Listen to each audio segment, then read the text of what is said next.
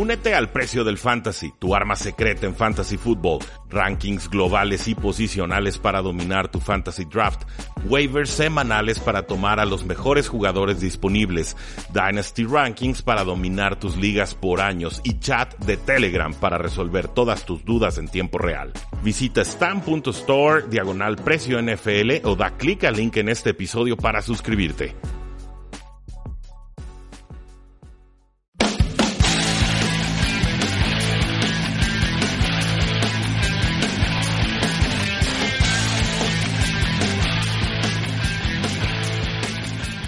Saludos a todos y bienvenidos a un programa más de Tres y Fuera, donde la NFL no termina y nosotros tampoco. Mi nombre es Rudy Jacinto, eh, arroba paradoja NFL, así me encuentran en Twitter. Es para mí un gran honor y gusto volver a estar una semana más en el Tecnológico de Monterrey Campus Guadalajara a través de su señal de Sinapsis Radio para platicar sobre todas las novedades que nos dejó esta semana la NFL. Como siempre, bueno, un agradecimiento por, agradecimiento por supuesto a la institución y sobre todo a Mario Uscanga en los controles eh, operativos, pero también a todos los que nos siguen día con día en nuestros distintos espacios, en Facebook, en Twitter, en Instagram, ya estamos en YouTube, en iTunes, en Spotify, en nuestro sitio web tresifuera.com, en todos los espacios donde ustedes quieran, ahí seguramente nos encuentran. Y también, pues bueno, darle la bienvenida a Oscar Huerta que me platican, me cuentan, me dicen que estuvo estudiando a muchos prospectos estos días para el programa que tenemos listo el día de hoy. ¿Cómo estás, Oscar? Muy bien, este, un gusto estar de vuelta. Eh, pasó bastante esta semana, yo no pensé, pensé que iba a estar más callado. Y sí, estuve revisando ahí varios prospectos. ¿Tú también debiste? ¿Un par? Un par, pero así que de la posición que yo creo es la más profunda de todo el draft. Ah, bueno, pues se pelea muy bien con la de ala cerrada y quizás de secundaria, también nos dirían algunos analistas. El día de hoy está muy sencillo el concepto, el guion, el primer bloque se va a dedicar a noticias importantes de la NFL y quizás parte del segundo, pero sobre todo el, el tercero lo dedicaremos también para analizar a novatos del NFL Draft, específicamente la posición de liniero defensivo y más específicamente la posición de ala defensiva o defensive end. No se lo pierdan, muchos nombres, gran talento, se ir 15, 16, 17 linieros defensivos en la primera ronda del draft. Ahora, eh, Oscar, primero, lo primero, los vaqueros de Dallas renovaron a, bueno, Marcus Lawrence le ofrece una extensión de contrato. Recuerden, le habían aplicado la etiqueta de jugador franquicia a este defensive end eh, de Marcus Lawrence. Parecía que estaban muy apartadas las posturas. Finalmente, la gente le dice a Marcus Lawrence, bueno, si no estás contento con lo que está pasando, eh, pide el cambio. Dile al equipo, cámbienme. Y no se animó de Marcus Lawrence. Y entonces ahí es donde dice la gente, de David Cantor, es el, agente del jugador, que no se quiere ir de, de los vaqueros de Dallas y entonces decide bajar un poco de sus condiciones eh, financieras, sus exigencias, y entonces ya llegan a un acuerdo con los vaqueros de Dala. Eh, básicamente es un contrato que se acerca ahí como a los 21 y medio, 22 millones de dólares en el rango de dinero de Khalil Mack, de, de Aaron Donald, un contrato a 5 años que tiene prácticamente dinero garantizado eh, los primeros 3 años del contrato y eh, que es la mayor cantidad de dinero garantizado para un jugador que no se acuerda que en la historia de la NFL. dato curioso de esta negociación, nunca había visto que sucediera y creo que puede marcar tendencia. de Marcus Lawrence le dijo a los vaqueros de Dallas, pues bueno, en lo que ustedes deciden si me firman o no me firman, yo no me voy a operar el hombro, ¿eh? Háganle como quieran, esta operación necesita un tiempo de recuperación de 4 o 6 meses y ya sabrán ustedes en qué momento deciden firmarme. Creo que le tomaron la palabra a la semana de que firmó, ya está prácticamente eh, programada la cirugía y hay un periodo ahí de recuperación eh, que lo deja en duda para el inicio de la temporada, pero a grandes rasgos, Oscar, eh, ¿vale no vale de Marcus Lawrence este dinero? Eh, podía Dallas darse el lujo de dejarlo ir, era mejor que ahorrara e invirtiera en otras posiciones, quizás apostarle en el draft, aunque ya no tiene su primera ronda porque la, vendieron por eh, al receptor Mari Cooper. ¿Cómo ves, digamos, la forma en la que se da esta situación y cómo, se, y cómo ves después cómo se resuelve? Me gusta la táctica que usó para apresurar las negociaciones, algo como dices que no tenía presente. Lo vale, creo que no. No no sé si está en ese rango de Khalil Mack, Aaron Donald del que mencionaste, en dinero, en habilidad, no lo creo sinceramente. Creo que de todos modos está bien lo que hicieron los Cowboys, necesitaban ese titán en la defensa, ese referente que dices es el, mi mejor jugador de la defensiva y quizá de todo el equipo. Entonces, se me hace caro, pero entiendo la movida por parte de los Cowboys. Me gusta. Sí, eh, vamos, ¿cuánto cobraría de Marcus Lawrence si llegara como agente libre sin restricciones? Esa siempre es la, la pregunta. Creo que aquí hay un punto medio entre lo que pudo haber cobrado como agente libre sin restricciones y, y, bueno, obviamente el que el jugador está todavía bajo, bajo control con la segunda etiqueta de jugador franquicia. Entonces me parece un contrato eh, suficientemente amigable para los vaqueros de Dallas. Creo que les va a dar pues no flexibilidad financiera como tal, pero sí les va a dar mucha solvencia en cuanto a la presión de mariscales de campo rivales. Entonces, esa creo que es la noticia más importante de la semana.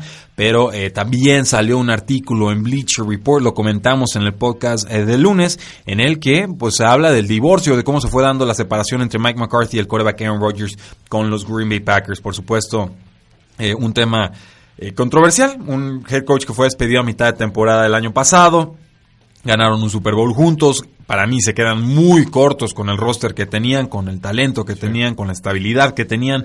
Hablar de un Super Bowl con tantas veces que llegaron a una final de, conferencia me parece bastante pobre, pero eh, si les interesan más detalles, escuchen el programa de lunes, ahí lo abordamos eh, a fondo. Yo simplemente, Oscar, te quería dar tus, un espacio así para eh, platicar, opinar sobre lo que fueron o no fueron los Packers bajo el régimen de, Mike McCarthy, qué tanta culpa le das al quarterback, qué tanta culpa le das al head coach, cuánto le das al general manager Thompson, que para mí es el más culpable de todos. Eh, ¿Cómo ves esta situación? Porque incluso sale Aaron Rodgers y dice, eh, este es un articulista que está tratando de hacerse famoso a, costa de, de, otros nombres y, estos que están hablando de jugadores, exjugadores, son unos resentidos que nada más no encuentran cómo mantenerse relevantes, ¿no? Eh, opiniones.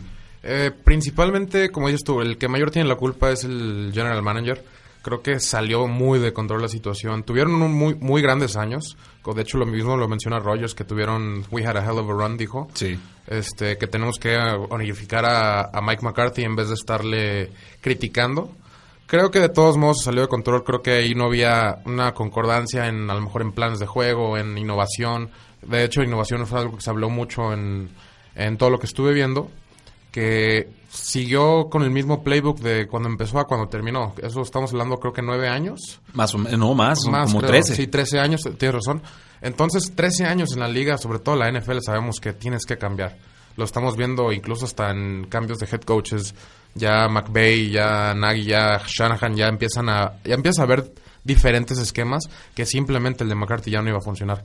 Entonces, por esa parte. bueno, en, ese tema, la NFL cambió como tres veces en ese periodo. O sea, eh, los Rams que revolucionaron las ofensivas el año pasado. Ya lo había revolucionado Patriotas. No, no, y, tres veces. Y deja tú, ya al final de temporada ya le estaban descifrando el truco. Entonces, imagínense lo, lo, predecible que se puede volver una ofensiva que no cambie mucho en, en 13 años, ¿no? Ya los defensivos te, te cantan la jugada antes que tú.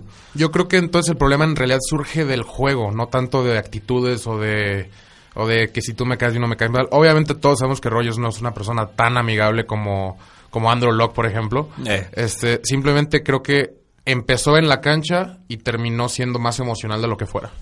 Sí, eh, por, por, ahí va la cosa. Igual hay que darle el beneficio de la duda a las figuras. Tienen derecho a réplica. Hay muchos comentarios. James Jones salió en defensa de Aaron Rodgers. Aaron Rodgers salió en defensa de Mike McCarthy. Eh, Eso me sorprendió. Sí. Y rápido. Me parece, me parece digno. Oh, me parece que no hubiera hecho eso cuando estaban trabajando juntos. pero ya, ya toro pasado, sin mayor eh, implicación para su futuro como tal, pues sí respeta o, por lo menos sí le da su lugar al head coach. Que no lo olviden, sí ganó un Super Bowl, ¿eh? Sí, pues con un roster asquerosamente talentoso y lo que quieran. Se lo ganó y se lo ganó a Pittsburgh, ¿eh? Que estaríamos hablando de siete Super Bowls de los acereros de, Pittsburgh. Entonces, eh, a mí no me parece una crítica decirle a un head coach, una crítica válida decirle a un head coach, ah, solo ganaste un Super Bowl. No, claro que no. Y, la estoy escuchando mucho en redes sociales. Sí, no, y, no, y pensamos en entrenadores que ganaron un solo Super Bowl y estamos hablando de salones de fama, de, de no sé, no se me viene en ningún momento. Tomlin lleva dos, creo. no, sí, eh, ¿Tres? ¿Dos? ¿Tres? ¿El de Arizona? Eh, sí. ¿Perdió el de Packers? El, ¿Estuvo en el de Seahawks? ¿Todavía, ¿O todavía era, creo que, con ¿verdad? y estamos hablando que Tomlin es un gran entrenador y por eso no lo han corrido y por eso que por ahí no me sorprendería que empezara a pasar lo mismo. Eh, son historias paralelas, yo lo he dicho muchas veces, las dos franquicias quizás más conservadoras en toda la NFL en cuanto a su tradición y sus formas de trabajo y la estabilidad eh, que tienen por su muy añejo éxito, pero eso también se les viene en contra cuando eh, no está funcionando lo que, lo que hay en el campo, lo que hay fuera de campo, y son lentos quizás al momento de hacer ajustes. Pues bueno, ahí dejamos la noticia, me da gusto escuchar tu opinión al respecto. Aaron Rodgers dijo que no estuvo al 100% la temporada pasada, algunos dirán que es excusa para el mal rendimiento, yo sí le creo. Yo también. Se- pues, el partido contra Chicago. si- Semana no me acuerdo, uno. Sí, exactamente. es. Y regresó y lo ganó. lesión de rodilla, me- ligamento medial y además una fractura de tibia. Sí, regresar y todavía ganarle a la defensa de lo que fueron los Osos de Chicago no es fácil. Sí, y bueno, todavía no eran la defensa de los dos de Chicago No, como pero tal. ya eran las vísperas. ya, entonces- ya, ya iban dando esa, es- ese nivel. Entonces, eh, yo sí creo que Aaron Rodgers va a mejorar la próxima temporada y sí me intriga mucho ver qué puede hacer con LeFleur, que estoy seguro leyó este artículo y lo Sí, crea claro. o no lo crea, por lo menos va a pensársela dos veces antes de, de, Claro. de tratar a Aaron Rodgers, ¿no? Va, va a tener que marcar, eh, pues, jerarquía. Ahora sí que... De, de hecho, curiosamente viene NFL Notre. ¿Quién crees que sea el que vaya a saludar a quién el primer día? pues espero que Rodgers se acerque con LeFleur. ¿Pero crees que eso pasa en realidad? Creo Yo que no, no. importa, creo que, creo que en realidad creo que no importa y, y tienen que ser profesionales y tienen que trabajar. Sí, estoy de acuerdo. Como en cualquier otro lugar profesional, no te va a caer bien toda la gente con la que trabajas, pero tienes que respetarla y tienes que sacar adelante un proyecto porque no se trata ni de ti ni de él, sino de, de todos. Y creo Totalmente que, de acuerdo. Pero Rogers no es así. bueno, el, el artículo de Bleacher Report dice Rogers no se hace el problema, ¿no? Le dicen, te estoy avisando, sí. el head coach es Matt LaFleur, eh, sé que pues, te puede gustar o no gustar, no se hace el problema, te, estoy- te estamos diciendo así de antemano, ya se fueron todos los demás, el que queda eres tú, si esto no funciona, pues probablemente haya más culpa hacia ti que a un head coach nuevo que es Claro. su primer vez en la posición. Eh, sobre los Seattle Seahawks, pues eh, año de contrato para Russell Wilson, ya les puso fecha límite el 15 de abril, fecha límite Russell Wilson a los Seattle Seahawks para que tengan pláticas sobre extensión de contrato. Después de esa fecha, el jugador simplemente dice, nos vamos hasta el siguiente offseason y vamos viendo qué sucede, le pueden aplicar etiqueta de jugador franquicia, pueden volver a negociar antes de que inicie la agencia libre, etcétera. Eh, ¿Qué porcentaje le das a Russell Wilson para que juegue como titular en otro equipo la próxima temporada? 50-50. Eh, 50-50. Sí, sí. Eso, eso es un mundo. Yo, Yo yo, le- daré un 15, un 10, cuando mucho. Yo sé que sí, pero creo que ya es mucho dinero lo que está pidiendo. Es mucho talento. Y ya, sí, estoy de acuerdo, pero eh, si vemos a los Seahawks, cada vez van decayendo, cada vez van perdiendo piezas importantes y sigue quedando Wilson. Pero el único que los mantiene relevantes es Ross. Sí, bueno, y más algunos jugadores a la Sí, defensiva. Wagner se ha quedado, Eh, la verdad, juega muy Más bien. Chris Carson, que sí corre bien, la línea ofensiva funciona adecuado. Doug Baldwin tuvo tres cirugías esta season. O sea, me, me dice, sí, se les está desmantelando el pero roster. cada vez menos.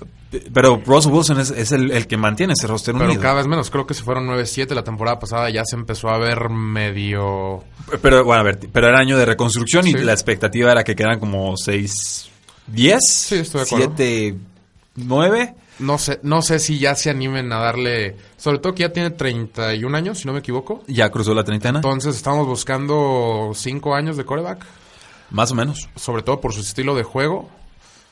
Ya está complicado darle los 38, 40 que quiera al año. Pues está intrigante. Yo creo que el contrato podría quedar entre el- lo que cobra Matt Ryan con los Atlanta Falcons y lo que cobra Aaron Rodgers, que es 33.5 millones de dólares anuales. Obviamente el jugador mejor pagado de la NFL y también el quarterback mejor pagado en toda la liga. Yo creo que Russell Wilson va a pedir con toda tal justicia superar esa, Sí. esa cantidad. Eh, si hay un equipo que no se atreva a darle ese dinero a Russell Wilson, creo que pueden ser los, los Seattle Seahawks. Pero, eh, ¿dónde van a encontrar otro Russell Wilson? En los- porque es un pocket passer que tiene movilidad, no un qu- quarterback móvil que sabe pasar.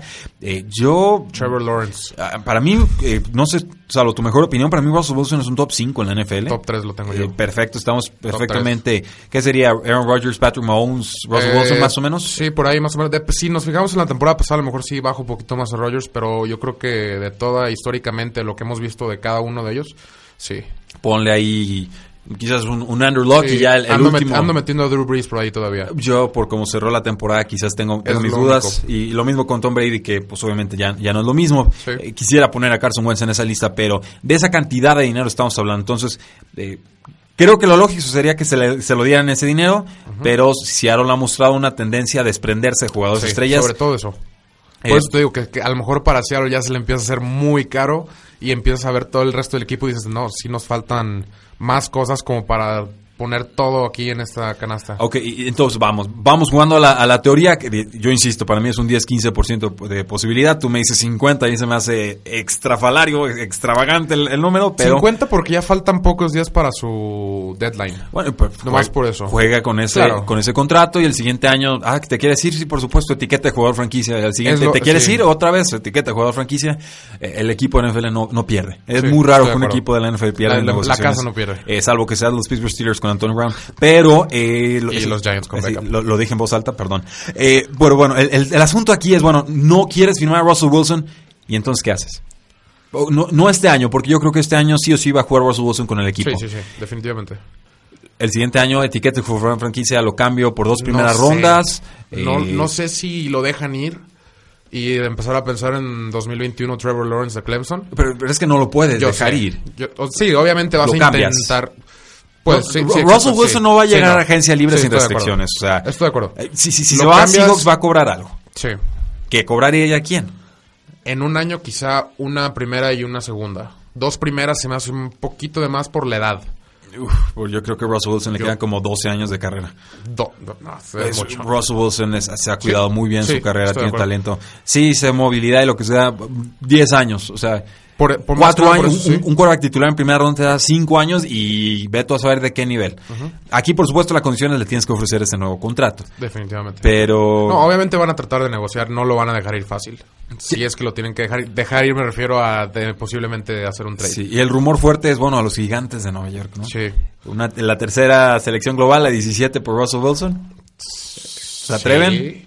No, se O atreven la los sexta, gigantes perdón, la, la, definitivamente. la 6 y la 17. Definiti- los gigantes definitivamente. Seattle ahorita no creo.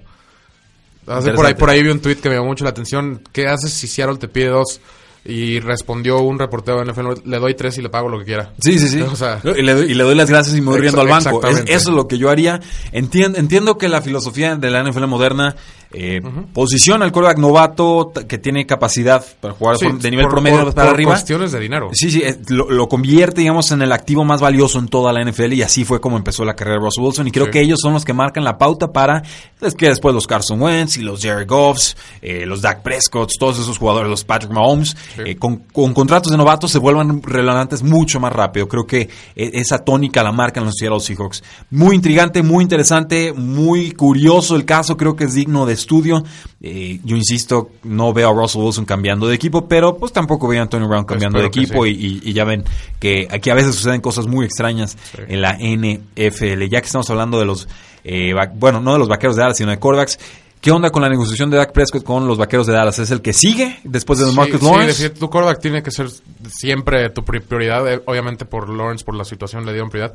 Pero sí, sigue Dak Prescott. Por ahí leí que estaban buscando una cifra intermedia, un friendly discount. Eh, o que quieren descuento de club, ¿cuánto estamos hablando? Porque Yo el mínimo que... que- cobra un titular son 18 millones de dólares. Yo creo que van a estar buscando ese rango 20, a lo mejor poquito arriba del promedio para que se sienta querido, pero también hay que tomar en cuenta que tienen que renovar a su corner, a su corredor, a, a su linebacker, el, este Jalen Smith. Ya el siguiente año ya le toca renovar, entonces están viendo muy a futuro. Tienen ahorita un cap space de 115 millones para el siguiente año, pero tienen que renovar Se les va a ir de tantos volada. jugadores. Sí, e- y, y Dak Prescott no me parece, me parece que está dos o tres peldaños detrás, por ejemplo, de un Russell Wilson. Sí, estoy Entonces, totalmente de acuerdo. Digo, arribita del promedio, mm, ¿Cuál es el promedio?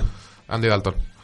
Ok, sí, 16 millones de dólares. eh, Ok, sí Por está, eso digo, 20. está feo tu promedio, pero es- estoy de acuerdo. Es tu promedio también, tú me lo has ¿Y, dicho. y qué pasa? Bueno, último escenario antes de irnos a la pausa. Si llegan los vaqueros de Dallas y le dicen a Seattle, oye Seattle, te mando a Dak Prescott, me mandas a Russell Wilson y te mando algún pick por ahí. Una Sí. primera ronda del año futuro porque no tengo esta. Y después traen a Sean Payton y quedan campeones del Super Bowl. Bueno, ocho, ocho pues, años seguidos. Yo no sé, digo.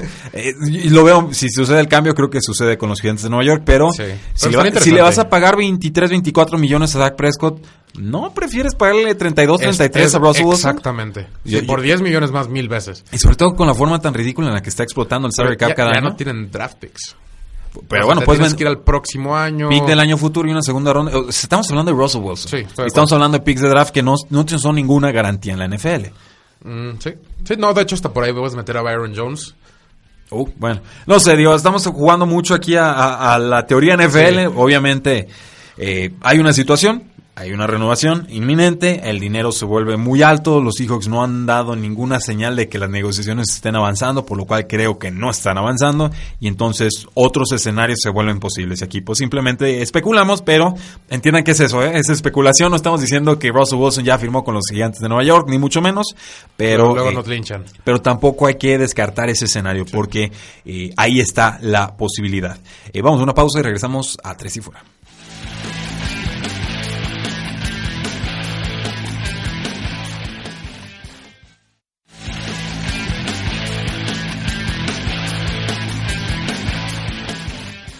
Regresamos a Tres y Fuera, donde la NFL no termina y nosotros tampoco. Muchas gracias a todo el público que está participando en este programa de Facebook Live todos los eh, martes de 8 a 9 de la noche, hora del centro, a través de la señal de Sinapsis Radio, Sinapsis Medios y de Tres y Fuera, por supuesto, en nuestro canal de Facebook. Muchas preguntas, muchos comentarios. Nos dice Mario Martínez, ¿cómo ven a Tennessee para este año? Eh, me gustan tranquilas sus contrataciones. Creo que Adam Humphries le va a caer muy bien a Marcus Mariota. Consiguieron a Ryan Tannehill como quarterback suplente. En caso de lesión de Marcus Mariota, que ha sido tema recurrente en las últimas temporadas, sí creo que Tannehill puede entrar y ganarte un par de partidos. Entonces, eh, hasta ahorita van bien. Son buenos normalmente seleccionando en el draft. Entonces, hay que darles todavía oportunidad de hacer esas selecciones y entonces ya podemos tener un panorama más completo. Eh, Oscar, llegó el momento. Platiquemos sobre defensive ends. A grandes rasgos, ¿qué me puedes decir de esta clase de pass rushers? ¿Qué fue lo que más te impactó?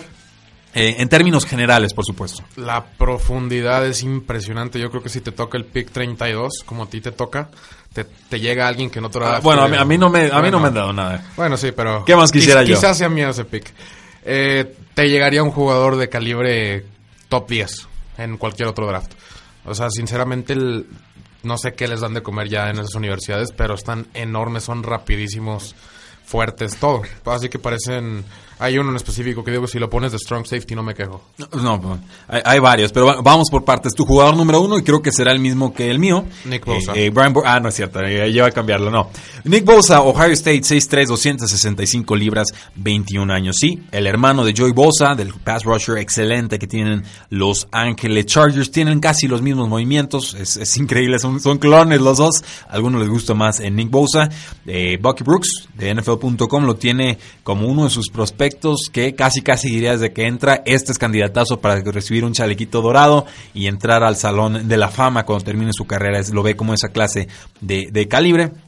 Es un jugador muy pulido, tiene muchas habilidades, muchas formas de ganarle a los linieros eh, ofensivos. Un jugador dominante que se espera sea contribuyente, contribuya en su equipo desde un principio. Un pass rusher muy refinado, tiene velocidad, tiene agilidad, tiene poder, tiene muchas formas de, de ahora sí que de abrumar a sus eh, rivales. Primera selección global, segunda selección global. Eh, por la situación yo creo que segunda. Eh, primera en ¿Qué, cualquier qué- qué situación? La que ya sabes, la que te brincaste aquí, de hecho, en las notas, pero este Kyler Murray se va uno. Creo que ya no hay vuelta atrás. Ok. Ya creo que todos los medios de, de ESPN, de NFL, lo, lo hicieron existir eso. They spoke it into existence, como dicen. Porque me preguntas hace dos meses, te digo, jamás, jamás. Te lo pregunté. Sí, de hecho sí me lo preguntaste por ahí, yo creo que hasta está grabado. Y no, ha habido tanto, tanto rumor, tanto, tantas palabras de Kingsbury, este, Kyler Murray, el matrimonio perfecto y bla, bla, bla. Que de verdad creo que sí se va a ir en número uno. Rosen hoy no estuvo disponible para los medios por alguna razón. Mm. Sí, este, por ahí sonó Washington.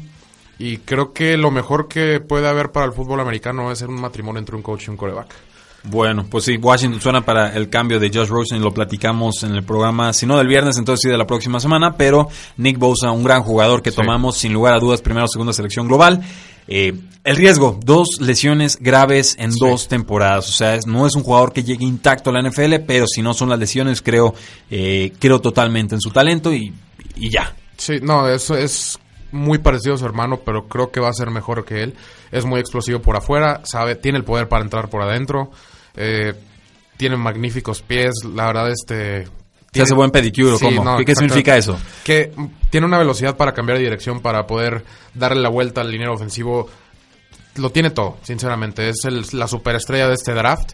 Eh, y rápidamente, en, dos- en 2018, que no jugó más que dos partidos, cuatro sacks, 14 tacleadas y 6 para pérdida en dos partidos. Nada mal. La probadita. Así es, es, A ver quién se lo lleva. Creo que San Francisco está salivando por él y esperan Sí. que sí se ha tomado un coreback en esa primera selección eh, global. Me imagino que en segunda posición tienes a Josh Allen de Kentucky. 1B. 1B, ¿cómo está esto? A ver. Eh, de hecho, originalmente no lo encontraba porque está, está como outside linebacker.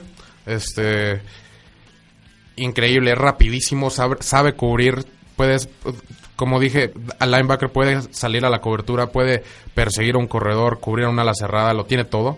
Es muy, muy parecido en cuanto a nivel a Nick Bosa. Creo que Bosa sigue estando ahí arriba por lo que hemos visto y también por su hermano y toda la familia. Pero Josh Allen es igual de bueno. Órale, muy interesante. 6'4", 230 libras. David Carr de NFL Media dice que tiene cualidades de cierre como Von Miller, como un- eh, básicamente escribiendo sus cualidades como pass rusher. Von Miller, por supuesto, de los mejores eh, linieros defensivos en toda la NFL. Se ve muy difícil que Josh Allen pueda salir de ese top 3, ya sea que lo tomen. cuatro. 4. ¿Tú crees Sí, que puede caer por un quarterback? puede ir, no, Quinn Williams. Ok. Quinn Williams creo que se puede meter ahí para los Jets. Sobre todo por la necesidad de posición. Sí, depende de la necesidad de lo que tenga el, el- equipo. Si quiere su liniero interior, pues se va con Quinn Williams, de quien platicaremos la próxima semana. Eh, Josh Allen, también un gran jugador de la Universidad de eh, Kentucky, uno de los defensores más rudos de toda esta clase del 2019. Lo dicen jugadores que jugaron contra él, rivales. De, por ejemplo, el running back Trevion Williams de Texas A&M. Eh, ¿Qué tal el tackle de South Carolina? Dennis Daly, los dos, pues alabanzas completas para el jugador, diciendo que era imposible enfrentarse a él, que era verdaderamente complicado. Lance Erland de NFL Media lo compara con Anthony Barr, el linebacker. Eh, no siempre impone su voluntad, dice, pero tiene todas las herramientas para ser dominante como defensor terrestre y como pass rusher. Le sumas sus condiciones físicas, un- una prueba Spark, eh, resultados Spark de percentil 81, que es, bastante, bastante alto y tienes un perfil muy completo. Eh, yo creo que creo que va para top 3. Creo que la- los equipos de la NFL todavía valoran más el pass rush por las bandas que por el centro de, de la línea defensiva, pero vamos dejándolo entonces en top 4. Eh, yo tengo otro jugador ahí que no es, digamos, el consenso en este top 3. No sé si tú lo tengas tan alto o no, creo que lo tienes más bajo, pero se trata de Brian Burns de Florida State, 6'5", 231 libras, 20 años, líder de la, del Power 5 en presiones de coreback con 69 en 2018, el jugador número 14 en el Big Board de Pro Football Focus, solamente detrás de Nick Bosa y de Josh Allen como prospectos que atacan por eh, las bandas, dobla muy bien las esquinas, es verdaderamente muy muy capaz, Eh, tenía, había dudas sobre su peso, llegó a las pruebas del Scanning Combine en 250 libras, lo cual pues ya nos puede dejar un poco más tranquilos. El Lance Erland de Media lo compara con Leonard Floyd, el jugador de los Osos de Chicago, un jugador alto, delgado, especialista en pass rush, que tiene mucha explosividad y que simplemente eh, suele ser más rápido de lo que puede reaccionar sus rivales defensivos. Pero lo más atractivo todavía de este son sus condiciones atléticas formidables. Está en el percentil 94 según sus pruebas físicas. Ha estado subiendo, se ha estado calentando el nombre de, Brian Burns de la Universidad de Florida State. Lo pongo ahí como en un uno, un- bueno, en uno 2A, 2B junto a, a Josh Allen. Para mí Nick Bosa sí es mejor eh, pass rusher, pero eh, le voy a dar aquí el, el beneficio de la duda a Brian Burns y lo vamos a dejar en ese, en ese top 3. De ahí en adelante, para mí, hay un nivel más para abajo, es un- se baja de peldaño, pero siguen siendo jugadores eh, muy talentosos. ¿Tú a quién tienes en esa posición número 3? Tres a Brian Burns, de hecho, quería comentar. Este es el jugador que te dije que podría jugar como safety, no me sorprendería. Ok. Tiene una explosividad impresionante. Para salir de la línea es buenísimo, es rapidísimo. Por afuera vuela. Simplemente la comparación, de hecho, que tengo para él es Cam Chancellor.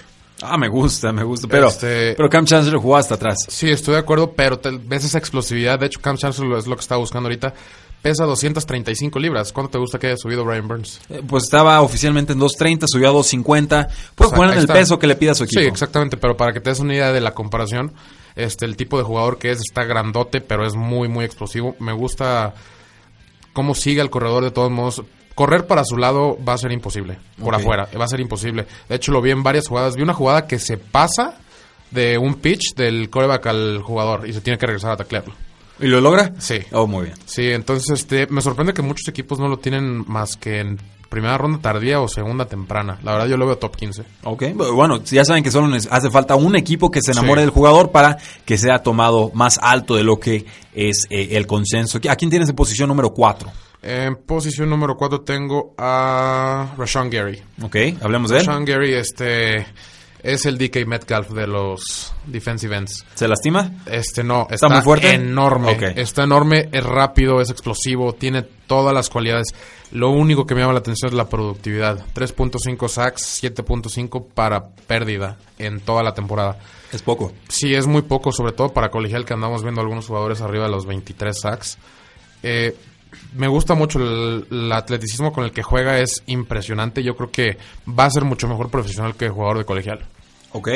Por las condiciones físicas, Rushan Gary de Michigan, 6'4", 281 libras, 21 años. Lance Sterling de NFL Media lo compara con Ezekiel Ansa, quien acaba de salir de los Leones de Detroit. Resultados de pruebas Park del percentil 95. Ahora sí que atléticamente palomea a todos Sí. y suena tal cual DK Metcalf, condiciones físicas portentosas, eh, poca producción eh, colegial.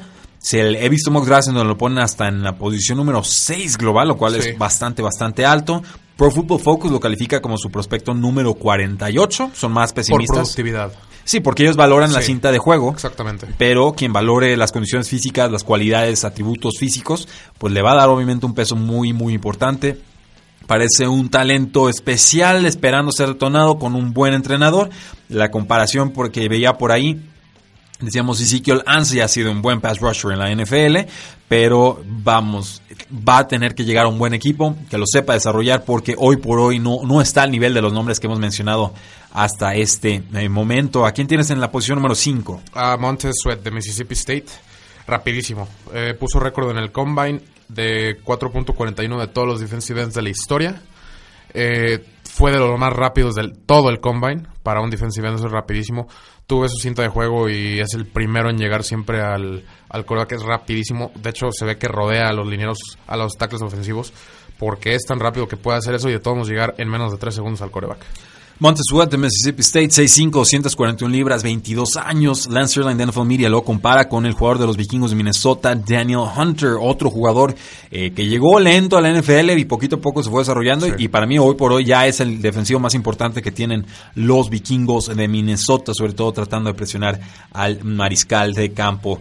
Eh, puede acorralar a los jugadores que se escapan, colapsar bolsillos, tiene algo de preocupaciones con sus habilidades de pass rush porque pues de repente sube demasiado al campo y le Sí. ganan la- le, le cortan el, el- el espacio, ¿no? O sea, lo que tengo que rodea y le, sacan la vuelta, así es. Eh, va a tener que ser desarrollado, pero volvemos a lo mismo, depende, el talento físico ahí está, condiciones ex- excepcionales, depende del equipo que eh, lo tome. En sexta posición, A Cleveland Farrell. yo ahí lo tengo como cuarto.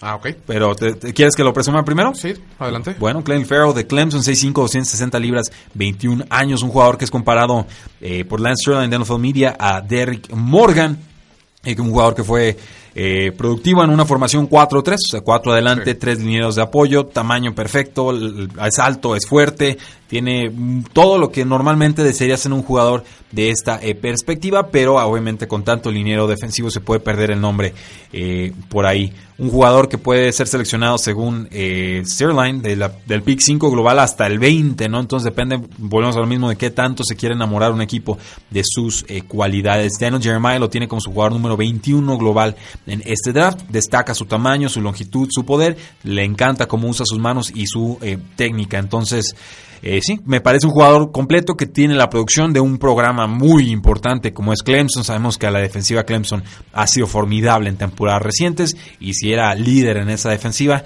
creo que eso le da un caché, un pedigrí eh, adicional. Eh, sí, Mr. Prototipo, diría yo. Eh, super coachable, super técnico, es así que el prototipo perfecto del, del defensive end clásico. Como dices tú, una línea defensiva cargadísima. Eh, sí vi varios partidos y te das cuenta que era una carrera a ver quién llegaba primero al coreback. Yo creo que por eso nomás tiene 11.5 sacks. En cualquier otro equipo estoy seguro que hubiera pasado las 20. Tiene muchísimo campo para mejorar, que es lo que te gusta ver en alguien que ya es tan productivo. Ya, eh, ¿A quién tienes en tu posición número 7, Oscar? A Jakai Polite. Estamos igual en ese ranking. Platícame de Jakai Polite. Dicen que le fue de la patada en las Sí. entrevistas del Scouting Combine y que por eso estuvo bajando posiciones. Deja todas las entrevistas también. En sus pruebas físicas no estuvo. Está no, no era lo que se esperaba. Estaba lastimado del, del tendón de la corva. Sí, ah, ok. De- volvió a correr de todos modos en el Pro Day y no mejoró mucho, lo cual sí me llama un poquito la atención. Es alguien que se caracterizaba por su velocidad, que es lo que más me sorprende, correr un 4.84. Tuvo, tiene, no sé si tiene las estadísticas por ahí. Eh, ¿De que, cuál quieres en específico? Eh, Sé- 11 sacks. 41 presiones de quarterback en el 2018, uno de los pass rushers más dominantes toda la temporada pasada, 33 eh, de- capturas de corredores, o sea, run stops, y eh, pues bueno, un pass rush muy alto en cuanto a de snaps, 18.4% de sus pass rush terminaron con captura de quarterback, lo cual es formidable, lo calificaron con más de 90 en Pro Football Focus, que es una calificación muy, muy alta. Eh, problemas de esfuerzo, cuando está en su máximo brilla, cuando pierde las ganas, eh, colapsa se vuelve un, un factor nulo. Entonces, eh, ¿qué, jugo- ¿cuál de las dos versiones va a llegar a la NFL? Eh, yo creo que va a aprender de sus errores. Yo creo que sí va a llegar como un buen jugador, tiene el tamaño, tiene la velocidad. Entonces creo que sí va a ser productivo, tiene que aprender a mejorar sus habilidades interpersonales, pero... Ok, me estoy riendo sí, porque... Sí, es que es cierto, porque si mal no recuerdo era top 20 en el draft hace antes del Combine. Y ahorita ya están pensando segunda ronda. Pues sí, eh, búsquenme una exnovia por ahí para que le, le- presuman los equipos NFL sobre sus habilidades interpersonales. Eh, valdría mucho la pena una entrevista de esas. ¿no? Un- un- ya- la- los equipos NFL hacen lo que sea por conocer a los prospectos. Uy, Yo buscaría no, el teléfono. preguntas. Yo buscaría el teléfono de una exnovia a ver qué, qué me puede decir al respecto. Vamos a una pausa comercial y regresamos a tres y fuera.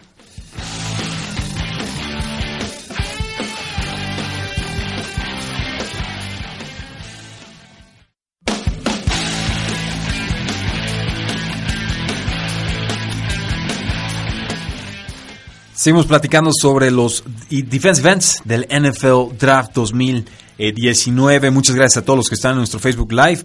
Dice eh, Alan Soria, eh, muy buenas noches, excelente programa, un gran saludo desde La Paz, Bolivia. Hoy tenemos a gente de Costa Rica, tenemos a gente de Colombia, tenemos a gente, por supuesto, eh, de México, tenemos a gente de los San Francisco 49ers, eh, Bosa to the Bay, y siempre. eh, bueno, y tenemos a gente de, de Bolivia, fantástico, que con qué gusto que Tres y Fuera se esté internacionalizando, y lo dije lento para no pronunciarlo eh, mal. Oscar, seguimos platicando sobre los defensive ends, ¿qué podemos decir, por ejemplo, de un Chase eh, Winovec, a quien yo tengo como el jugador número 8, no sé en qué posición los tengas tú. Eh, nueve.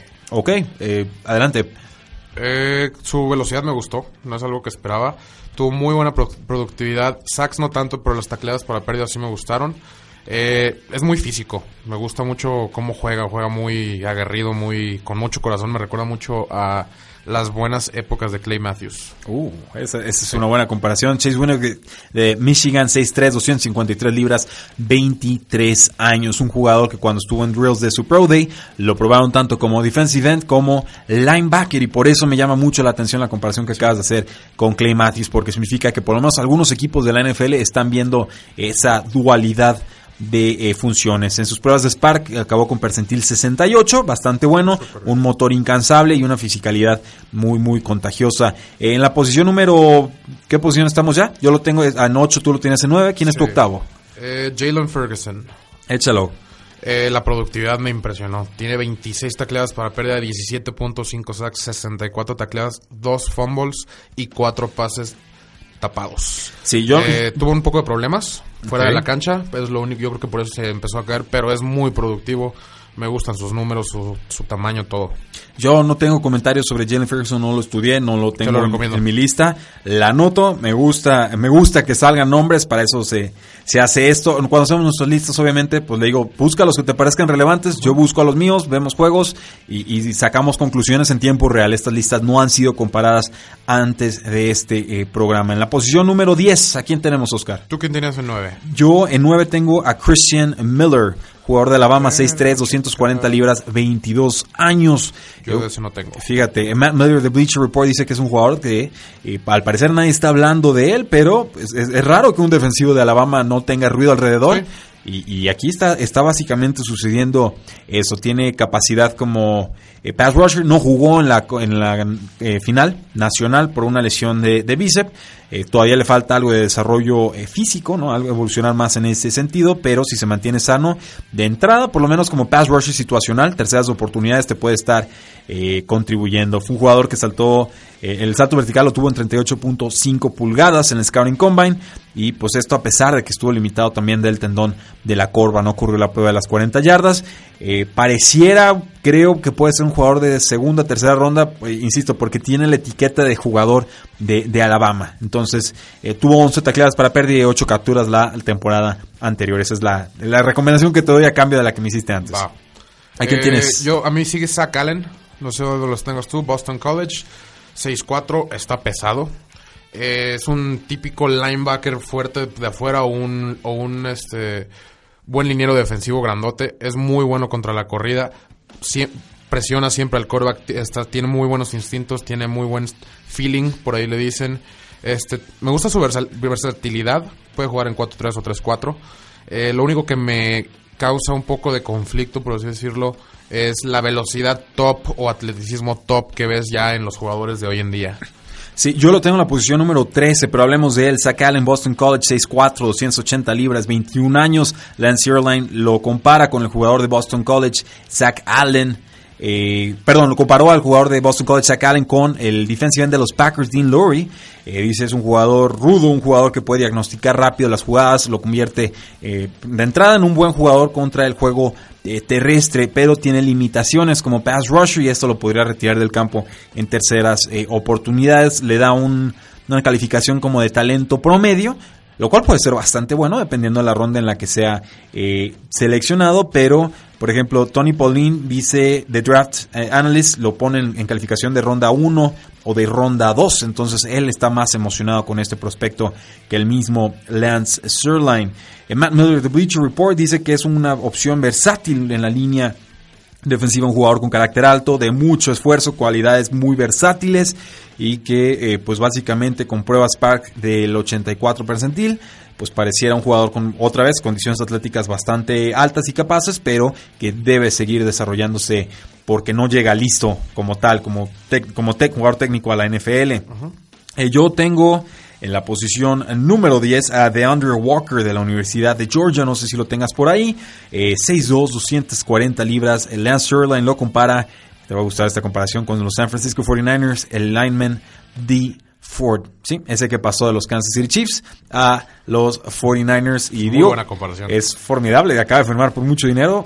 Yo estaría encantado de que me hicieran esa comparación de 87.5 millones de dólares, pero pues bueno, sus, fortalezas incluyen eh, ganar campo muy rápido en sus primeros tres movimientos. Es un jugador muy explosivo que sabe exactamente cómo eh, moverse en las instancias eh, iniciales y que siempre está trabajando hacia el balón. Sus debilidades, una técnica inconsistente, le falta algo de instinto y capacidades eh, quizás de reconocimiento conforme se va alargando la jugada, pero esos primeros tres pasos sí son bastante letales. Parece, según Lance Erline, que puede aumentar su fuerza, puede mejorar algo su técnica y también hacerse un poco más responsable deteniendo el juego terrestre, pero que llegando a la NFL por lo menos te puede apoyar como un eh, pass rusher en situaciones muy eh, particulares, en terceros downs. Tu jugador número 11, Oscar. Eh, no quiero decir su nombre, O'Shane Shimmins. O'Shane Shimmins, no lo tengo.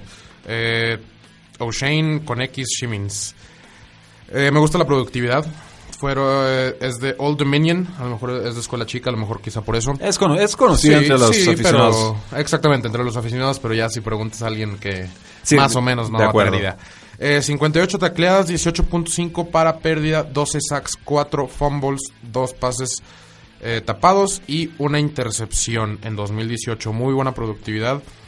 Eh, creo que jugaría mejor como outside linebacker, por ahí tiene el prototipo más de ese tipo de para un esquema así 3-4. Entonces, Pero hay varios equipos que podrían interesarle. Se va a andar yendo en la ronda 5. Ok, ya, ya nos... ya nos fuimos un poco más para allá. Ok, pues yo creo que todavía quedan jugadores de rondas altas, ¿eh? Por Sí. ejemplo, eh, LJ Collier de TCU, 6'4", 276 libras. Dane Brugger de The Athletic lo tiene calificado como un prospecto de segunda ronda tardía, imagínate. Aquí el problema con este caso en particular es que con las pruebas Park hablamos de un jugador de percentil 11. Entonces, si confías en la cinta de juego, te encanta LJ Collier, pero si le das mucho peso a las pruebas atléticas, eh, no puedes tomarlo, en verdad, eh, olvídate, lo comparan por ejemplo Lance Sterling con el defensive de los Bengals, Robert Gather- Gathers, quien, eh, pues bueno, un jugador que puede apoyarte en una formación 4-3, que es bastante sólido en el punto de ataque, puede ofrecerte algo de valor como pass rusher con poder, pero eh, las pruebas físicas en verdad eh, preocupantes, creo que es... Sé que lo, lo califican algunos como prospecto de segunda ronda, yo más bien creo que sería eh, tercera tardía y de, de ahí para, para atrás, quizás una cuarta ronda sería el pick seguro con, con él. ¿A quién tienes en la posición número 12? Eh, quiero meter a fondo, pero el patito feo de Clemson, Austin Bryant, no sé si lo tengas por ahí. No. Eh, muy buena productividad, como te dije, era una carrera a ver quién llegaba primero al quarterback. Es el menos talentoso de los cuatro, pero sigue siendo muy talentoso. Tercera ronda es muy buen valor para él. Eh, creo que va a ser también un mejor profesional de lo que fue colegial. Creo que el, estilo de colegial no le acomodaba tan bien. Bueno, yo tengo en la posición número 12 a Wyatt Ray, el jugador de Boston College, 6'3", 250 libras, quien corrió el shuttle de 20 yardas en 4.31 eh, segundos. Terminó eh, como el mejor de su clase en, en su posición en las pruebas de agilidad, aunque ciertamente es un jugador más livianito que muchos otros pass rushers en este NFL draft. En el resto de las pruebas fue promedio, en su prueba de 40 yardas 4.83 eh, segundos, en el salto vertical 34 pulgadas, mostró habilidad de caderas flexibles, habilidad para doblar las esquinas y algo de explosividad en su temporada 2018 y tuvo 11.5 tacleadas para pérdida, además de 9 capturas. Otro de esos jugadores que probablemente no pasen de la tercera eh, ronda. Eh, a mí me queda un solo nombre más. A mí dos y uno creo que es el mismo. Échalo. Eh, Joe Jackson. Ese si quieres adelante. Eh, perfecto, Joe Jackson, Miami 6'5", 258 libras, eh, un junior, se declara para el NFL Draft de forma anticipada, un jugador muy eh, consistente con los huracanes, tres temporadas, 35.5 eh, capturas de corredores en el backfield, o sea, deteniendo a los running backs. Joe Marino de Draft Network dice que es un jugador con condiciones físicas importantes, que juega siempre a toda velocidad, que tiene un motor caliente, pero eh, lamenta que sea un jugador reactivo y no tanto propositivo y que a eso a veces le quita oportunidades para hacer daño a las eh, ofensivas rivales. ESPN Mel Kiper Jr. lo tiene como su número 6 entre pass rushers en este draft, lo cual es, es bastante, bastante alto y Alto. eh, se desalinea, digamos, con el resto de los análisis que he visto de los mock drafts y demás. Eh, viendo sus vid- videos, sí vi algo, este, un poco. Perdía muchos unos contra unos contra linieros of- ofensivos no muy buenos. Eso es lo que me llamó la atención. Eh, tenía juegos muy, muy grandes, pero de repente tenía juegos muy, muy malos. Entonces creo que la consistencia iba a tener que ser un factor. Eh, Tercera ronda. tercera ronda, muchos dicen que debió regresar otro año a la escuela. Posiblemente, posiblemente, pero bueno, por lo menos que Mel Kiper Jr. está enamorado de él. Échame tu último nombre, Oscar, para Eh, cerrar el tema ben de hoy. Banogu de TCU. ¿Quién? Ben Banogu. ¿Quién? Ese, miro, ese, ese mero. Ben Banogu. Eh, ben Banogu. 250 libras, 40 de vertical, que es muchísimo. El, el shuttle de 10 yardas, eh, 1.56, eh, muy rápido. Eh, tuvo buena productividad, 57 tacleadas, 18 tacleadas para pérdida, 8.5 sacks y 2 fumbles. Eh, como corre, como liniero contra la corrida, me preocupa un poco, es un poco ligero. Cuando va directamente contra el corredor de frente, sí llegó a perder varias tacleadas y lo arrollaron. Es lo que más vi. Bueno, pues ahí lo tienen, damas y caballeros, una clase poderosísima. Creo que muchos de estos prospectos no van a pasar a la tercera ronda y aún en cuarta y en quinta y en sexta y en séptima van a haber equipos que van a encontrar a jugadores titulares, talentosos, productivos por muchos años en la NFL. L. ¿Algo que agregar sobre esta clase, Oscar? Me encanta, está muy, muy profunda. Perfecto. Eh, estoy completamente de acuerdo y espérense que hablemos de los linieros defensivos interiores. No es tan profunda como esta, pero, hay muy buenos nombres. Si consideras toda la línea defensiva como una sola clase, está, Está brutal. está impresionante. La verdad es que sí, estamos muy ansiosos por ver cómo es que eh, finalmente se va a resolver este NFL Draft en el que parece haber pocos consensos y que en realidad, eh, más allá del pick número uno global, para que pareciera estar cantado, eh, todo parece estar en el aire. Simplemente Sí. hay muchos jugadores, hay, hay como unos 50, 60 jugadores que perfectamente podrían ser tomados en la primera ronda. No, creo que defensivos van a ser 25. Y, y eso podría ser rarísimo. Eso, eso no suele suceder. Normalmente tienes unos 20 jugadores que realmente son dignos de una primera ronda y ya el- las 12 restantes, pues te conformas. Lo que me sorprende de este draft en general es que en todas las posiciones tenemos una profundidad muy buena. Estamos hablando que esta puede ser la mejor línea de res- clase de receptores desde la de Beckham, de lineros defensivos creo que va a ser la mejor en la historia, sinceramente. Oh, wow. De- Definitivamente.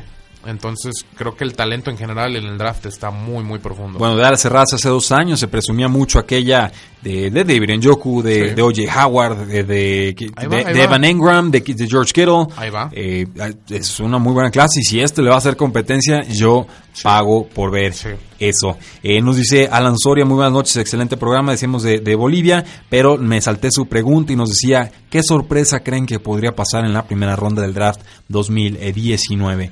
¿Cuál sería la sorpresa? ¿Sería sorpresa, por ejemplo, que los gigantes de Nueva York no tomaran un quarterback con el pick No, 6 global? Ya, ya no es sorpresa eso. Es un pass rusher. Eh, estás dudando. No, no, más bien no coreback.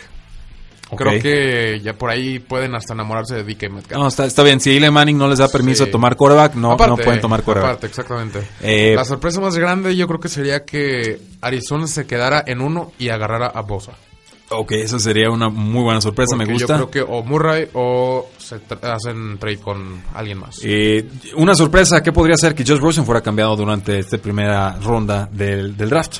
Al- o sea, durante, en tiempo en, tiempo real. En tiempo real, ya que los yo creo que equipos... es lo más probable. Eh, yo creo que Arizona no debe de tener prisa, pero creo que se va a acelerar. ¿Y por qué lo digo? Porque eh, algún equipo no va a estar conforme con los quarterbacks que tiene. Y, y ahora sí, que. No, y, y algo que escuché, alguien se va a romper. Alguien tiene que... Sí, también. Alguien se va a Al- lastimar algo tarde va a temprano. pasar porque también escuché la posibilidad de quedárselo hasta semana uno. Por ahí no, no, no creo que sea conveniente por vestidor. Es más, eh, yo, yo, yo diría, y sé que nunca se ha hecho así, de esa manera, pero ¿por qué no quedarte a los dos? ¿Cuál es No, la prisa? He, vis- he visto muchísimos reportajes de, de la posibilidad de que hay ahí, sobre todo con Kingsbury, que podría estar... Ponlos a competir. ¿Cuál es la posición más importante en la NFL? No, la de yo- quarterback. Yo, vi de jugar con los dos. Yo- ok, ya, ah, me remonto al, caso sí, anterior. sí. Tenía a Josh Rosen como mi, mi quarterback número uno porque me parecía el prospecto más seguro. Pero jugar con los dos como sería, se me re- sería como un tipo Lamar Jackson y Joe Flacco Algo- porque algo algo- pero Lamar Jackson, eh, perdón, con eh, Joe Flacco no hizo nada. Esas jugadas de dos quarterbacks fueron un desperdicio. Eh, Drew Brees se quedaba parado. Pues Josh Rosen se va a quedar parado. Entonces, ¿para qué haces, eh, para qué haces esa funcionó, jugada? Funcionó.